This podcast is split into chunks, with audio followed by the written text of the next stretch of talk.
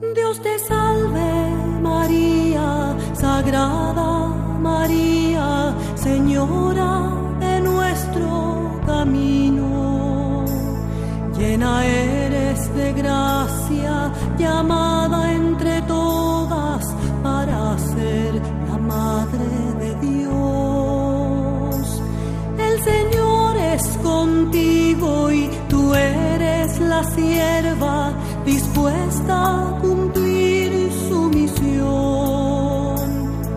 bendita tú eres, dichosa te llaman a ti, la escogida de Dios. Y bendito es el fruto que crece en tu vientre, el Mesías del pueblo de Dios, al que tanto espera. Escuela de María. Maranatá. Ven Señor Jesús. Apocalipsis 22, 20. María, he mirado hacia el cielo, pensando entre nubes tu rostro encontrar. y al fin te encontré en un establo entregando la vida a Jesús Salvador. María, he querido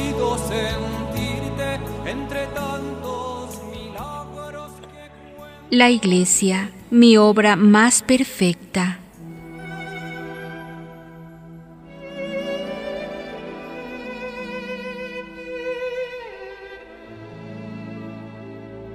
Jesús.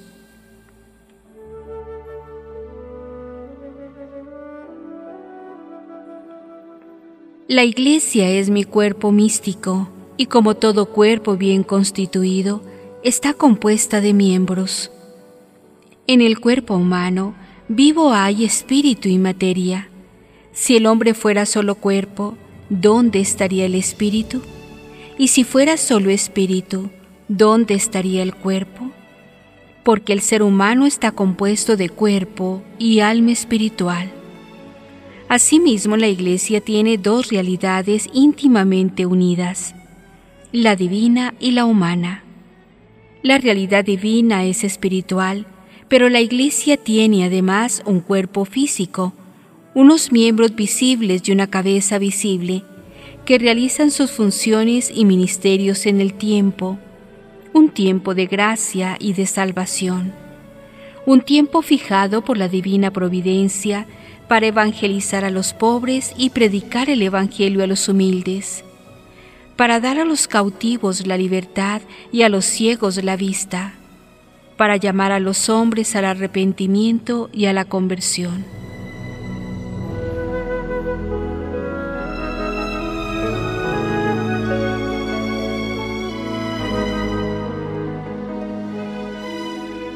Mi obra, la obra más perfecta, es la Iglesia. La misión de la Iglesia es evangelizar, y los que aceptan el Evangelio tienen como fruto la santidad y por último la vida eterna. La Iglesia está llamada a continuar fielmente la misión que yo empecé en el tiempo de mi vida terrena, que proseguí en la cruz y que culminé con mi resurrección gloriosa. La Iglesia siempre estuvo en mi pensamiento. ¿Y cómo no iba a pensar en ella si restaurar las brechas, sanar los males y devolver la vida a los muertos es la misión del Mesías, del ungido de Dios, de la Iglesia?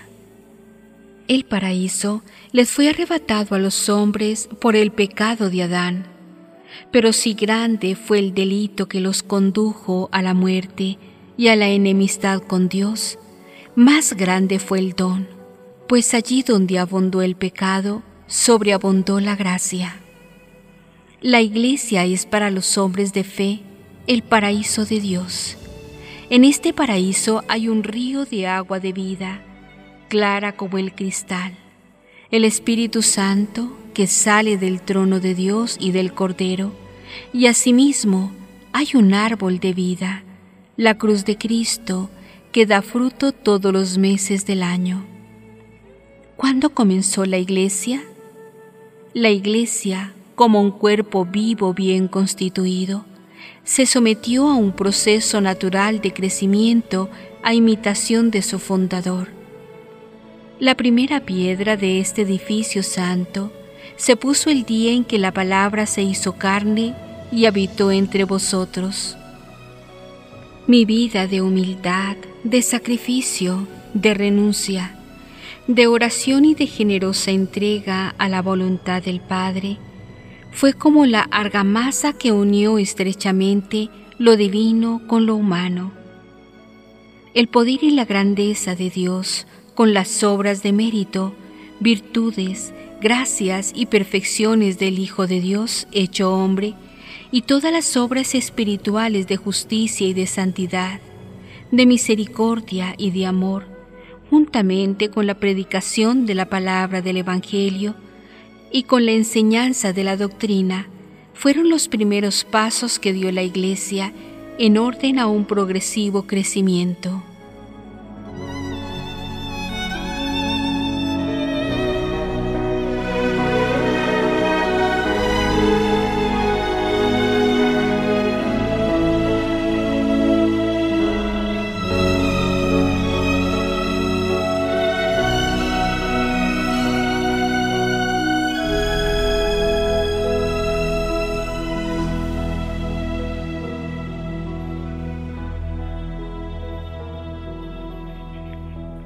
Hijos de la ley e hijos de la gracia.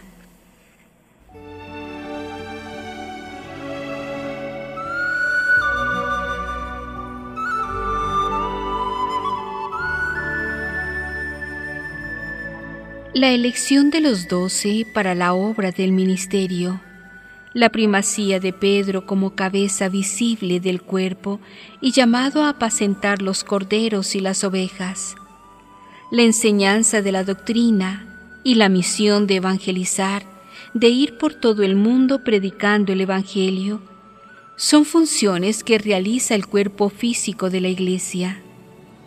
Todos los miembros, unidos por los ligamentos que los traban y nutren según las operaciones de cada uno, van creciendo en orden a la perfección consumada de los santos.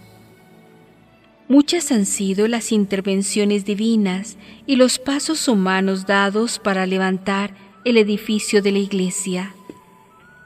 Riqueza desbordante que desde el principio de los tiempos Dios preparó y predestinó para todos aquellos que ama y que según sus designios son llamados. Se podría dividir la historia de la humanidad en dos etapas los nacidos en esta primera etapa son hijos de la ley, nacidos bajo la ley. Por las obras de la ley, el hombre no se justifica ante Dios, pues la ley viene a la conciencia del hombre para que el hombre reconozca su transgresión. Nadie se salva por la ley, ni siquiera por las obras de la ley. La salvación viene por la fe en Jesucristo, y en virtud de las obras de la gracia. Los nacidos en esta segunda etapa son llamados hijos de la fe, nacidos de la gracia, para que se cumpla lo que está escrito. La ley fue dada por medio de Moisés. La gracia y la verdad vinieron por Jesucristo. De esta plenitud reciben todos gracia sobre gracia.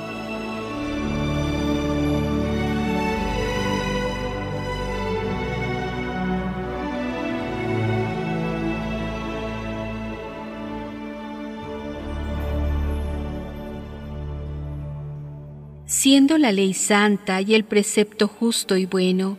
Sin embargo, la letra de la ley esclaviza, pero la gracia y la verdad hacen al hombre verdaderamente libre, viviendo en la libertad de los hijos de Dios. ¿De quién ha recibido la libertad? ¿De dónde han recibido los hombres la adopción de hijos de Dios? Cómo y cuándo se ha incorporado el hombre a la vida de la gracia y se ha revestido de Cristo? Ante tan insondable riqueza, ante tantas gracias y maravillas sin número como ha obrado Dios a favor de la Iglesia, aquel que no se avergüenza de llamar hermanos a los hombres, levanta sus ojos a Dios para repetir de nuevo estas palabras. Bendígote, Padre, Señor de cielos y tierra, porque has ocultado estas cosas a los sabios según el mundo, y las has descubierto a los sencillos, a los humildes, a los limpios de corazón que han creído en mí, cumpliéndose así tu voluntad.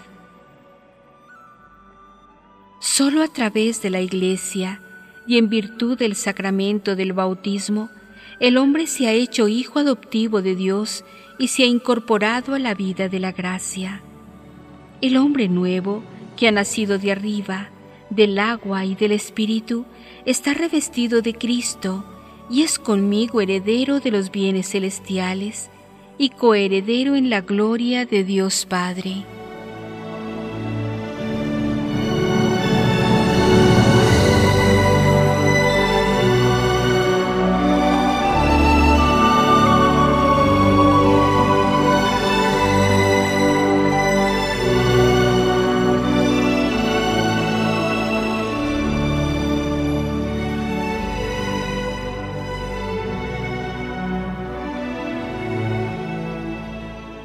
Fundación de la Iglesia.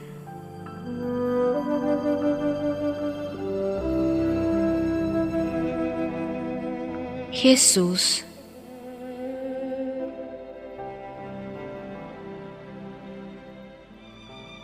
Así como te he hablado de los hijos de la ley y de los hijos de la gracia, ahora debo enseñarte los momentos más importantes de la fundación de la Iglesia para que, en conociéndolos, sepas amar con todo tu corazón la obra más perfecta, sublime y santa que jamás has conocido.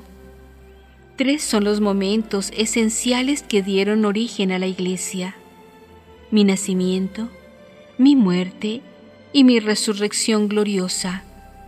Con mi nacimiento puse la primera piedra cuando el soldado Longinos atravesó con su lanza mi costado, salió de él sangre y agua.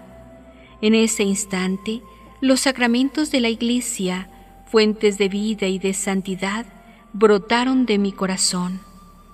El corazón es la sede de los sentimientos, donde se sitúan el amor, la misericordia y el perdón. Era necesario que los sacramentos no vinieran de la cabeza, como fruto de la inteligencia. Los sacramentos debían brotar del corazón, de un corazón que derrama hasta la última gota de su preciosa sangre por amor. Sangre para redimir, agua para purificar y santificar a la iglesia.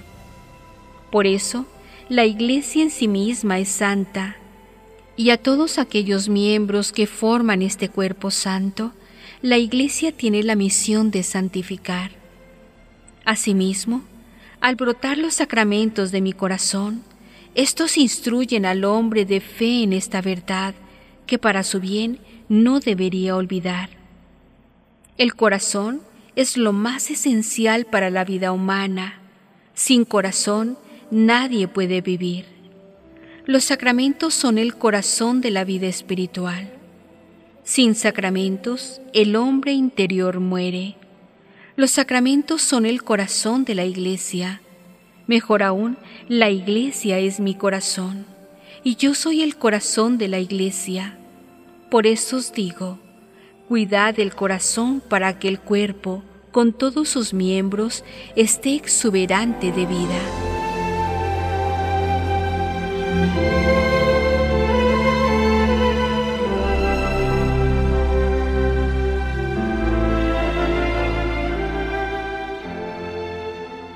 El testimonio de mi resurrección gloriosa abrió las inteligencias a mis discípulos para que entendieran las escrituras, para que supieran que así estaba escrito, que el Mesías padeciese y al tercer día resucitase de entre los muertos.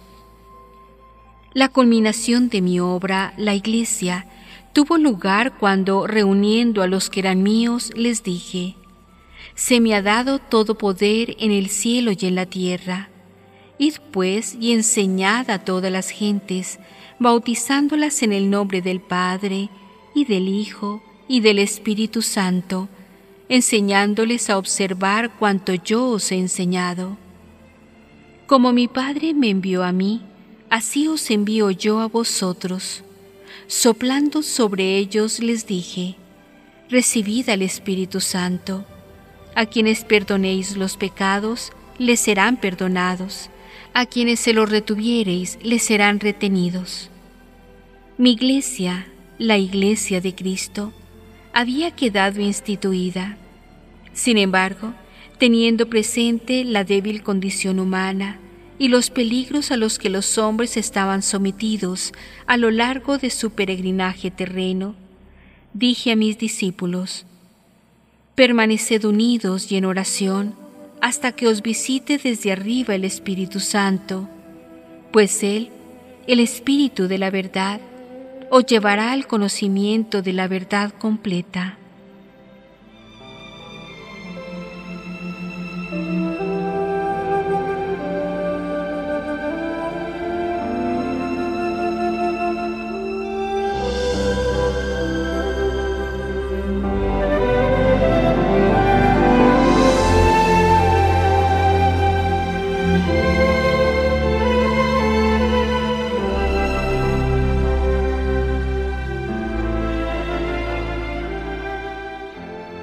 Santísima Trinidad en la Iglesia.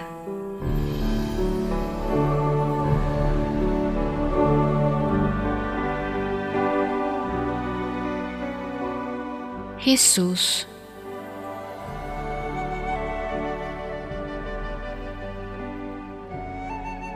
Una de las cosas más sublimes y maravillosas y que normalmente pasa desapercibida para los hombres de fe es la unión íntima, perfecta y laboriosa que existe entre el Padre, el Hijo y el Espíritu Santo.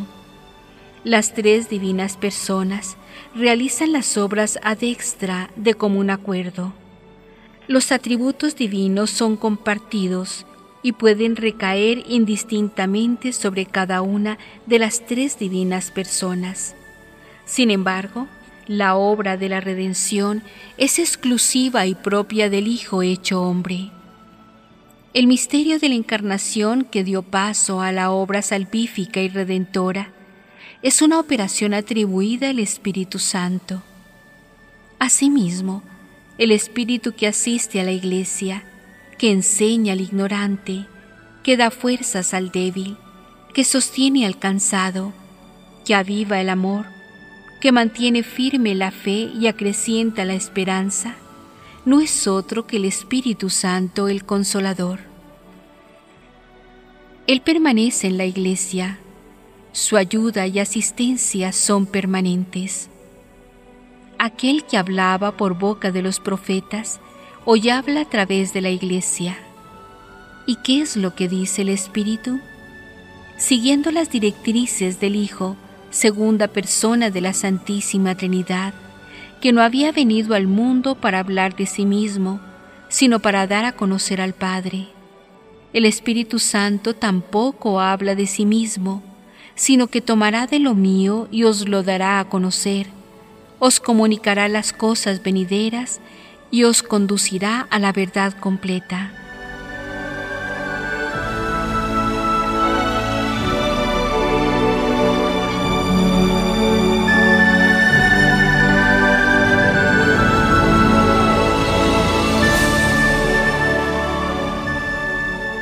Si meditas sobre el misterio trinitario, podrás darte cuenta de que la unión íntima y armoniosa que existe entre las tres divinas personas es perfecta y admirable.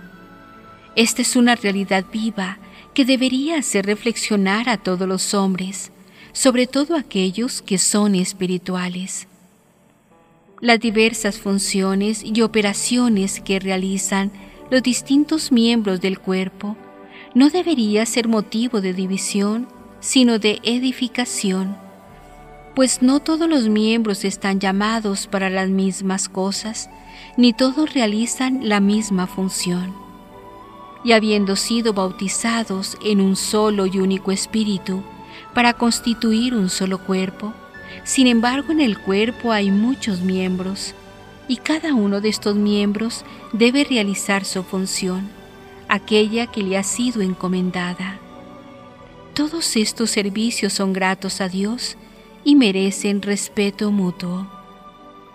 Quiso Dios establecer en la iglesia primero a los apóstoles, luego a los profetas y después a los doctores, y así sucesivamente fue dando servicio y utilidad a todos los miembros, poniendo uno al servicio de los otros para que en el cuerpo no hubiera incisiones, para que los miembros más débiles no se sintieran postergados, los hizo más necesarios, y a los más viles los cubrió de mayor honor. Así es el obrar de Dios, y así deberían ser las obras y actitudes de los hombres que aman al Señor, compasivo con los débiles y misericordiosos con los hombres.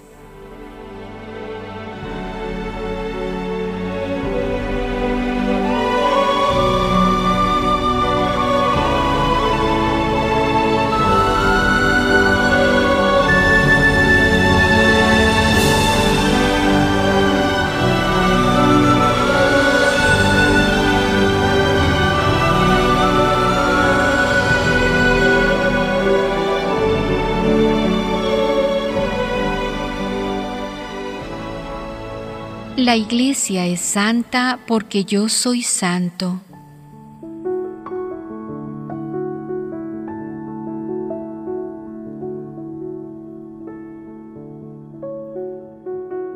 Jesús.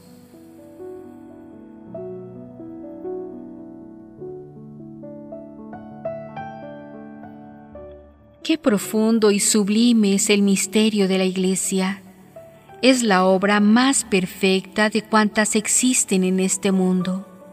Como ciudad santa y como nueva Jerusalén, desciende del cielo de junto a Dios, y es tan hermosa y resplandeciente que se asemeja a una novia cuando se engalana para su novio, y a una esposa que se viste con vestidos de fiesta para recibir al esposo. La iglesia es el tabernáculo del Altísimo, morada santa, ciudad de Dios.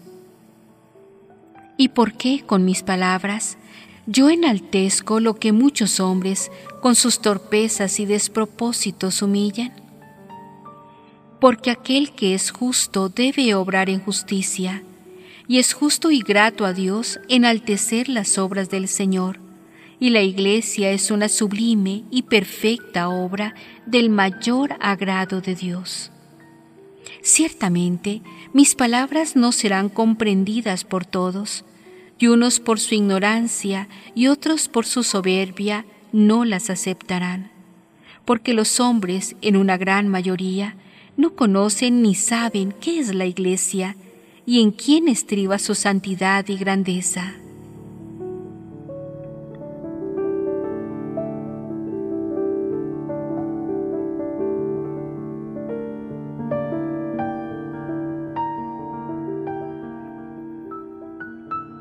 La Iglesia como institución divina desciende del cielo, es como el resplandor de la potente luz del Eterno, y tiene la misión de iluminar a los hombres que viven en sombras de muerte.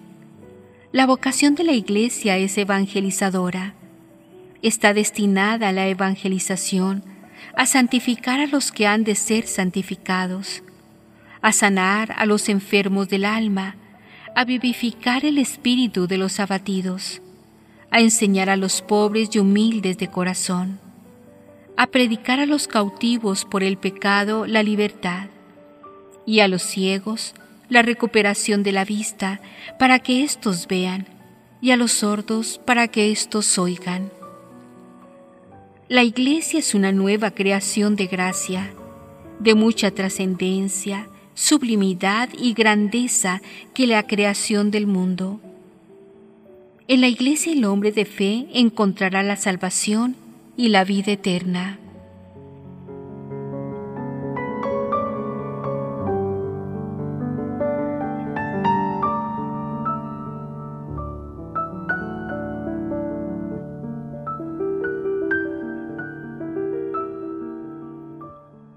Consuelo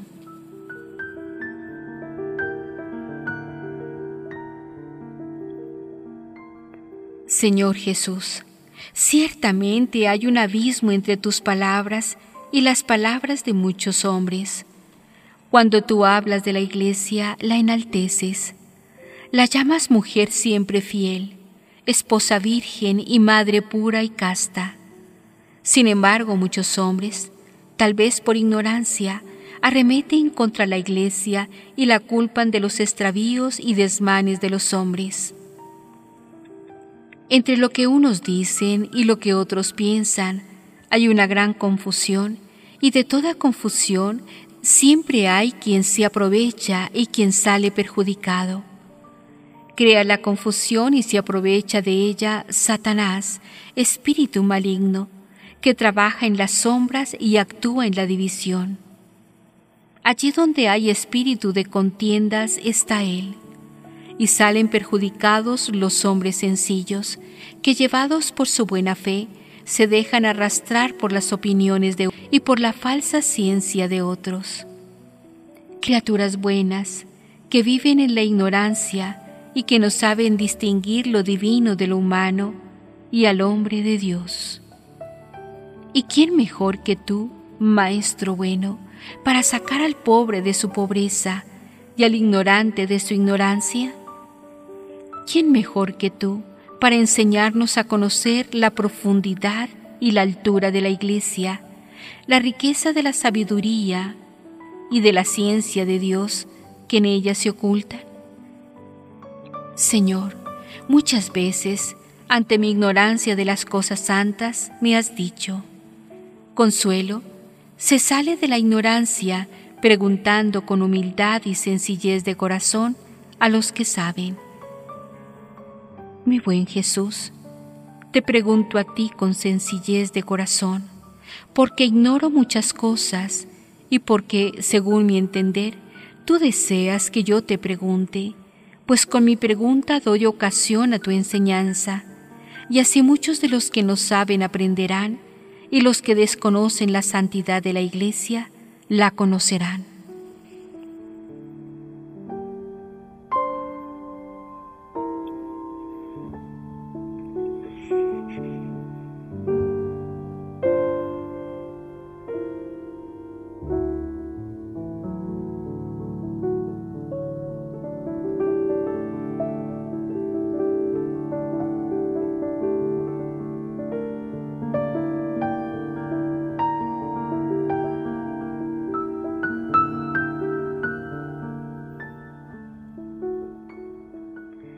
El Espíritu Santo asiste, inspira y vivifica la Iglesia.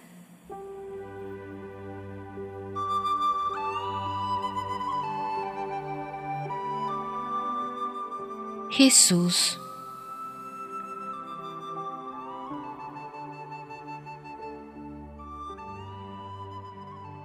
La iglesia que yo había fundado no podía cumplir su misión evangelizadora ni llevar a los hombres al conocimiento de la verdad sin la ayuda y asistencia, sin las luces e inspiraciones del Espíritu Santo, dador de vida y arquitecto de la santidad.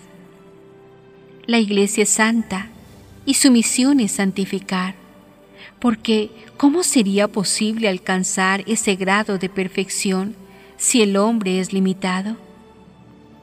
Limitado por su flaqueza y vapuleado dentro y fuera de sí mismo por ideas extrañas y por los espíritus del mal que no cesan de incordiar a los seres humanos.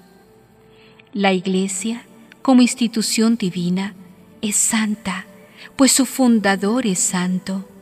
Pero los hombres que forman el cuerpo físico de la Iglesia son pecadores. Por eso, la iglesia no ha surgido de mi pensamiento como una necesidad propia. Yo no necesito a los miembros de la iglesia, pero la iglesia, en cuanto a su cuerpo físico que son sus miembros, me necesitan a mí. La iglesia es camino de perfección y está ordenada a santificar a los que no son santos. Dios se basta a sí mismo y por sí mismo subsiste. La Iglesia no ha sido fundada para aumentar la gloria de Dios, sino para que los hombres, unidos a Él, alcancen la gloria y como hijos adoptivos suyos, participen de los bienes celestiales.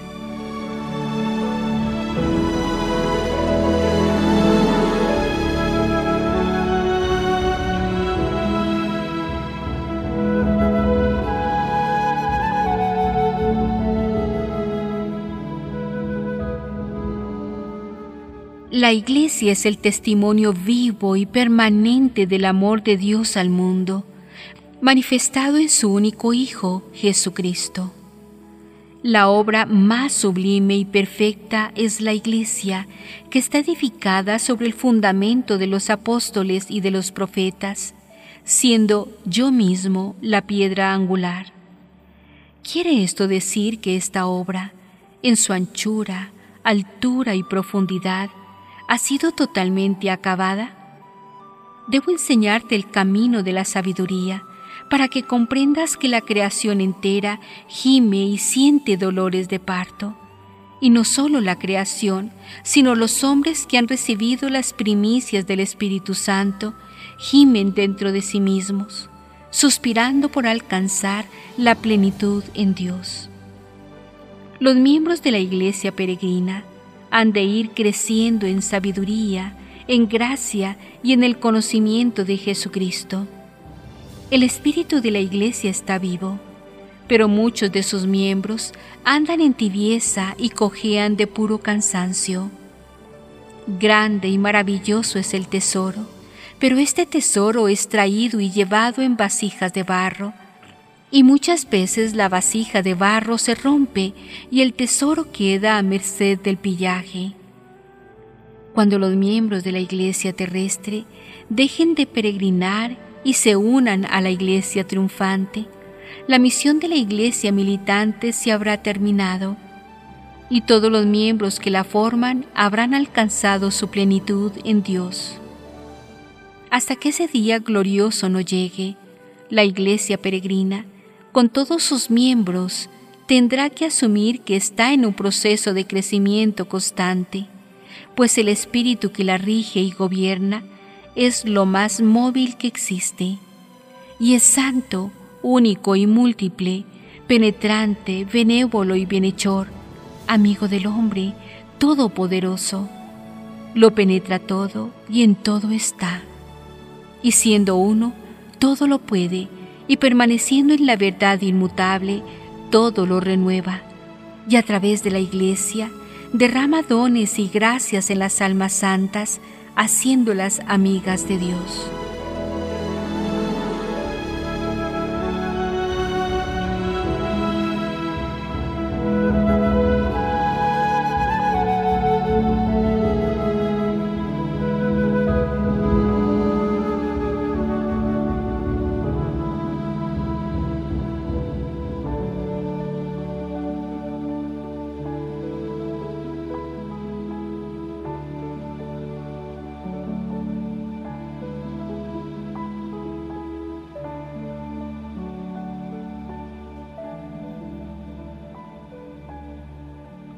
La Iglesia, misterio admirable.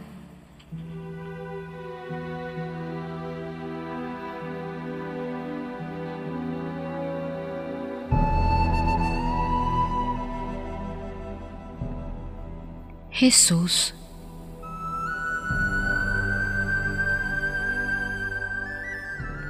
Consuelo, podría empezar esta enseñanza diciéndote, la sabiduría de Dios se alaba a sí misma, y es también la sabiduría de Dios la que está en el principio de todas las cosas, la que todo lo discierne, la que sabe lo que es grato y lo que es recto según los preceptos de Dios.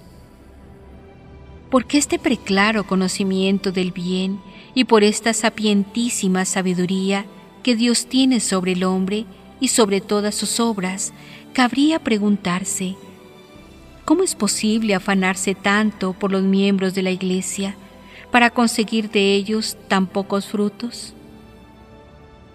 Y sabiendo yo que el hombre está inclinado al mal desde la niñez, y que todo lo que pongo en sus manos lo malea, ¿cómo he podido confiarle tan sublimes y extraordinarios tesoros? Misterio admirable que solo puede entenderse si se piensa y se medita sobre estas palabras. Tanto amó Dios al mundo, que entregó a su único Hijo Jesucristo para la salvación del mundo.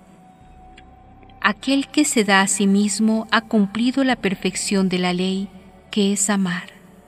Y el amor perfecto tiende a comunicarse, a relacionarse íntimamente con aquellos a los que se ama. La Iglesia es la manifestación de mi amor al mundo. Siendo yo la cabeza del cuerpo, y sin embargo los sacramentos, fuente de vida y de santidad, simbólicamente hablando, no brotaron del pensamiento, sino del corazón.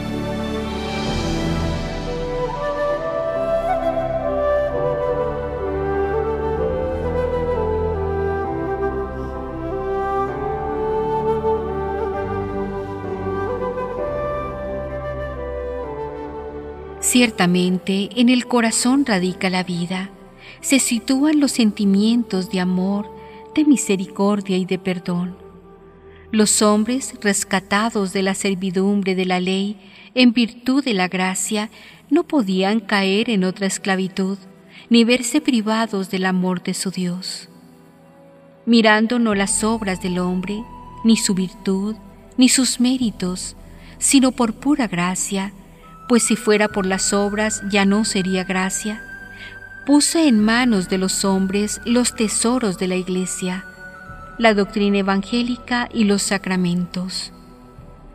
Yo sabía que no podían alcanzar de otro modo la santidad, ni podían llegar por sí mismos al conocimiento de la verdad plena, y que no alcanzarían la sabiduría de Dios si yo no se la daba. La misión de dar a conocer el Padre a todos los hombres no podía quedar inconclusa, pues el conocimiento del Padre debe llevar a los hombres a un profundo conocimiento del Hijo. ¿Y cómo podrían conocer los hombres al Hijo, aquel que murió en la cruz para salvar a todos los hombres, si no eran instruidos por el Espíritu Santo?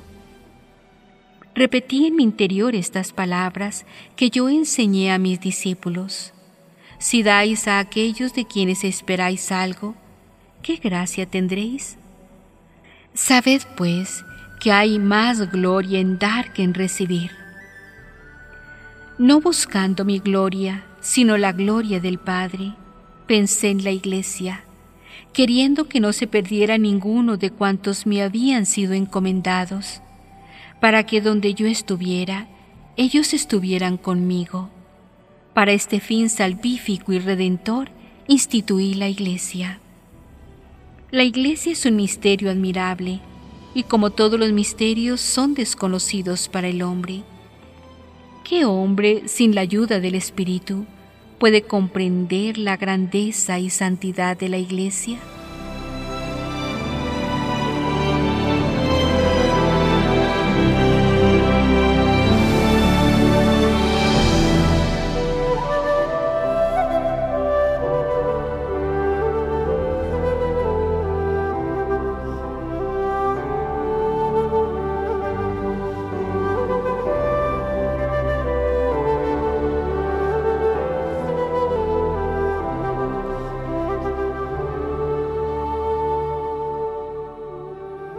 La iglesia es mía, yo la he fundado.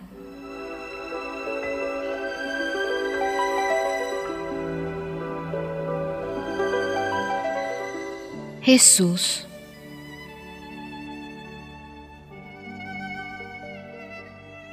La iglesia es mía, yo la he fundado. La iglesia como cuerpo está sujeta a la cabeza. Yo soy la cabeza del cuerpo que es la iglesia. Yo me he desposado con la iglesia.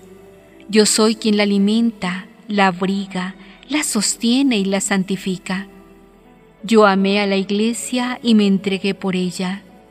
La Iglesia tiene como misión la santificación de los hombres para que éstos alcancen su último fin, la vida eterna. Los discípulos que yo llamé y elegí para el ministerio son administradores de la palabra, obreros del Evangelio, y lo que se espera de un administrador es que sea fiel y guarde con santo celo los bienes que yo le he confiado. Los administradores, además, deben rendir cuenta de su trabajo a aquel que es el dueño. Un administrador fiel obra en conciencia, procurando que los bienes que le han sido encomendados crezcan, se multipliquen y no sean saqueados ni expuestos al pillaje. Yo pido a los obreros del Evangelio que me sean fieles y que trabajen con lealtad por el Evangelio pues para eso han sido llamados, para extender la buena nueva del reino de Dios. El misterio de la evangelización es un servicio que el hombre de fe realiza por amor a Dios y en pro de las almas. Este ministerio sagrado se desdobla en múltiples actividades que vienen a remediar muchos males y situaciones que pueden conducir a la condenación eterna. Por eso, el ministro del Señor debe ejercer su ministerio teniendo siempre presente el bien de las almas, la edificación de la iglesia y la gloria de Dios. Y todo cuanto haga debe estar ordenado a este fin salvífico y redentor. Los ministros del Señor deben responder con generosidad a la vocación santa a la cual han sido llamados cumpliendo sin dilación lo que está escrito. Id por todo el mundo y predicad el Evangelio, bautizando en el nombre del Padre, y del Hijo, y del Espíritu Santo. La vocación de la Iglesia es evangelizadora. La misión de la Iglesia en el mundo es el sacramento universal de salvación. La Iglesia está compuesta por hombres sujetos a la flaqueza según la carne yo sé bien a quién elegí, conozco al ser humano y asumo su debilidad, y no me espanta su flaqueza. Por eso los he elegido para el ministerio, para que se cumpla en ellos lo que está escrito. Eligió Dios la flaqueza del mundo para confundir a los fuertes, y lo que no es lo eligió Dios para anular lo que es. Yo podía haber elegido a los ángeles para el servicio de la iglesia, pero, ¿qué hubiera sido de los hombres llenos de miserias y pecados, inclinados al mal y dominados por tantas concupiscencias? ¿Se atreverían a pedir ayuda a los ángeles, espíritus puros, llenos de la gloria de Dios? Su sola presencia les haría temblar. Pero aún hay un motivo más importante, y es que no fue a un ángel, sino a Dios hombre, al que se le dijo, Tú eres sacerdote para siempre, según el rito de Melquisedec. Por tanto, mi sacerdocio es eterno e intransferible, pero aquellos que han sido llamados participan de este sacerdocio. Y convenía que fueran hombres, para que se asemejaran en todo a Cristo, sacerdote eterno, Hijo de Dios hecho hombre, que fue tentado y sometido a prueba y Dios lo permitió para que saboreando el dolor y el sufrimiento humano, pudiera compadecerme de los que sufren y son tentados. De la misma forma, el sacerdote tomado de entre los hombres, en favor de los hombres es instituido para las cosas que miran a Dios, para ofrecer sacrificios por los pecados, para que pueda compadecerse de los ignorantes y extraviados, porque también Él está cercado de flaquezas, y por sus pecados y por los pecados del pueblo debe ofrecer sacrificios e interceder por los hombres a Dios.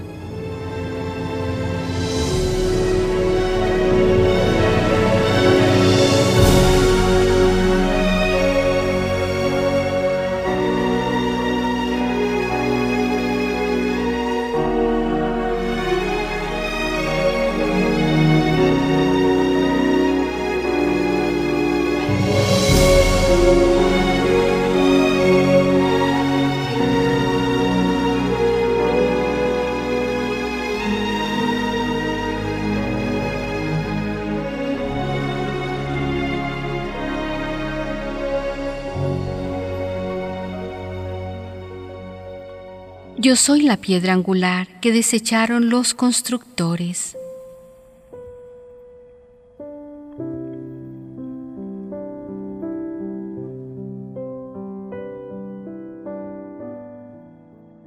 Consuelo.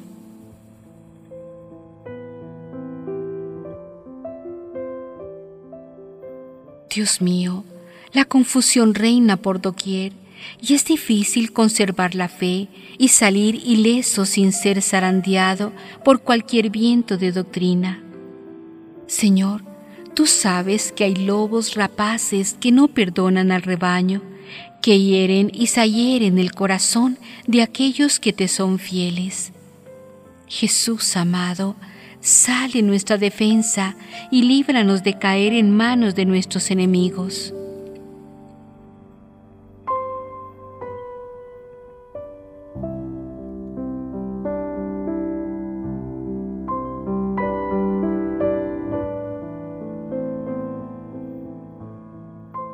Jesús.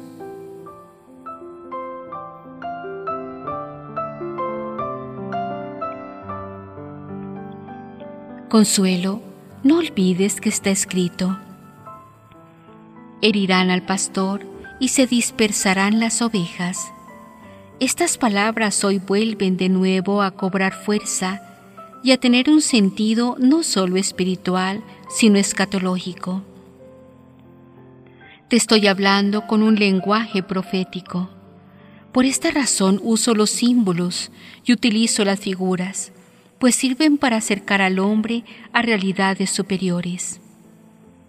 Ahora escucha mis palabras y abre tu corazón a mis enseñanzas, porque sana doctrina sale de mi boca para instruirte en la verdad. Yo fundé mi iglesia por amor y puse como cimiento una piedra preciosa. Esta piedra angular es la que sostiene el edificio santo. Yo, Jesús, soy esa piedra que desecharon los constructores. Yo sostengo a mi iglesia, la protejo y la cuido como a mi esposa. La iglesia no me sostiene a mí, sino que yo soy quien la sostengo, quien la cuida y quien la alimenta.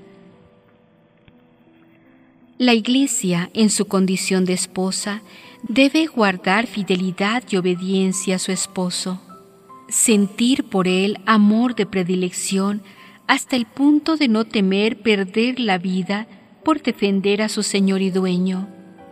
Y la Iglesia, en su condición de madre, debe enseñar a sus hijos la sana doctrina, y estos deberían llegar incluso hasta el martirio por conservar intacto puro e inmaculado el depósito de la fe. Yo fundé mi iglesia en la pobreza. Sin embargo, esta virtud se ha desdorado, porque muchos de sus miembros han apartado su corazón de las virtudes evangélicas. Yo fundé mi iglesia en la humildad, porque los hombres humildes son como la buena tierra. En sus corazones sembré mi palabra, y ésta germinó y dio frutos abundantes. Pero ha pasado el tiempo y muchos hombres han olvidado que la humildad es el fundamento de todas las virtudes. Por eso, cuando desaparece la humildad del corazón humano, todos los pecados se dan cita en el alma que habiendo sido un jardín frondoso, se convierte en un desierto árido. Dentro y fuera de sí mismo, el hombre orgulloso no halla la paz ni encuentra sosiego para su espíritu. Yo fundé mi iglesia en la sencillez. Por eso, para que anunciaran la buena nueva del reino, no elegí ni a doctores ni a sabios, sino a unos simples pescadores, a los que saqué del mundo y les enseñé mi doctrina, para que ellos a su vez enseñaran a los hombres la verdad del Evangelio. Eres madre de Dios, eres mi tierna madre y madre de la humanidad. Te pedimos que ruegues por todos nosotros, heridos por tanto pecar. Desde hoy hasta el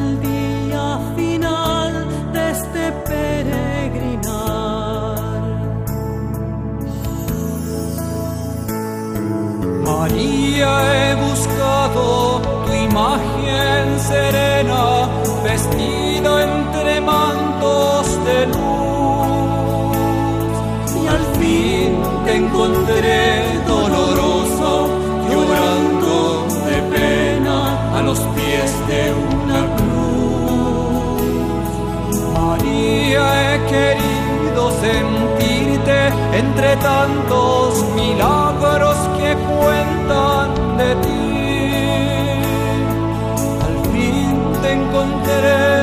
camino, en la misma vereda que yo. Tenías tu cuerpo cansado, un niño en los brazos, durmiendo en tu paz.